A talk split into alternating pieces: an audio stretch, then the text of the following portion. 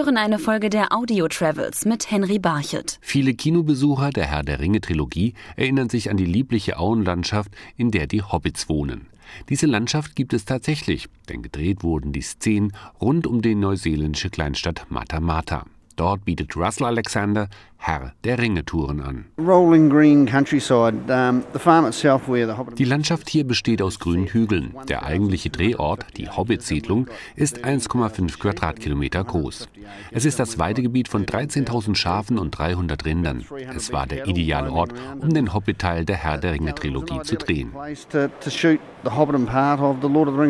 Viele der Bewohner von Matamata haben die Dreharbeiten selbst miterlebt, auch Russell Alexander, und davon erzählt er auf seinen Touren. Wir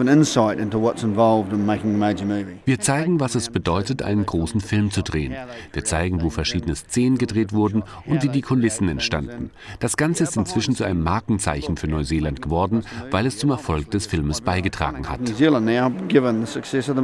Als die Dreharbeiten beendet waren, versetzte die Produktionsfirma die Landschaft zum größten Teil wieder in ihren Ursprungszustand zurück. Doch das ändert sich jetzt wieder, so Russell Alexander. Als sie mit dem Film fertig waren, haben sie die meisten Eingänge der Hobbit-Höhlen abgebaut. Jetzt, wo sie den neuen Hobbit-Film drehen, bauen sie alles wieder auf. Doch auch andere Landschaften spielen wichtige Rollen im Film Herr der Ringe. So Mike Smith, Vulkanbergführer im Tongariro Nationalpark. Der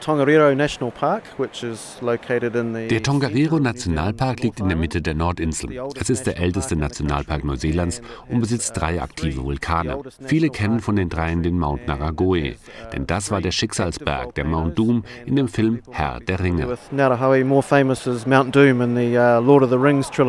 Ob der Vulkan auch im neuen Film ein Drehort sein wird, ist noch nicht bekannt.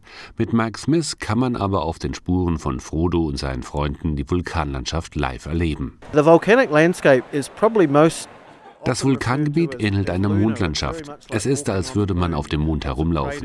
Überall gibt es Krater und Schwefeldämpfe steigen auf. Man denkt, so einen Ort gibt es nicht noch einmal auf der Welt. Wegen seiner Naturschönheiten dient Neuseeland aber nicht nur den Herr der Ringe-Filmen als Kulisse. Zum Beispiel wurde an einem der vielen naturbelassenen Strände Neuseelands in der Nähe von Auckland der Film Das Piano gedreht, so Naturführerin Claudia Duffy. Der Film Das Piano wurde Anfang der 90er Jahren gedreht an dem Kare-Kare-Strand, ein schwarzer Sandstrand, ähm, der sich da in der Nähe von Auckland befindet. Übrigens gibt es auch zahlreiche Produktionen, bei denen nicht unbedingt auf den ersten Blick zu erkennen ist, dass sie in Neuseeland gedreht wurden. Die Fernsehserie China, die Kriegerprinzessin, wurde in den 90er Jahren in Neuseeland gedreht, obwohl sie in der griechischen Antike spielt. Aber immerhin war Hauptdarstellerin Lucy Lawless eine Neuseeländerin. Sie hörten eine Folge der Audio Travels mit Henry Barchet.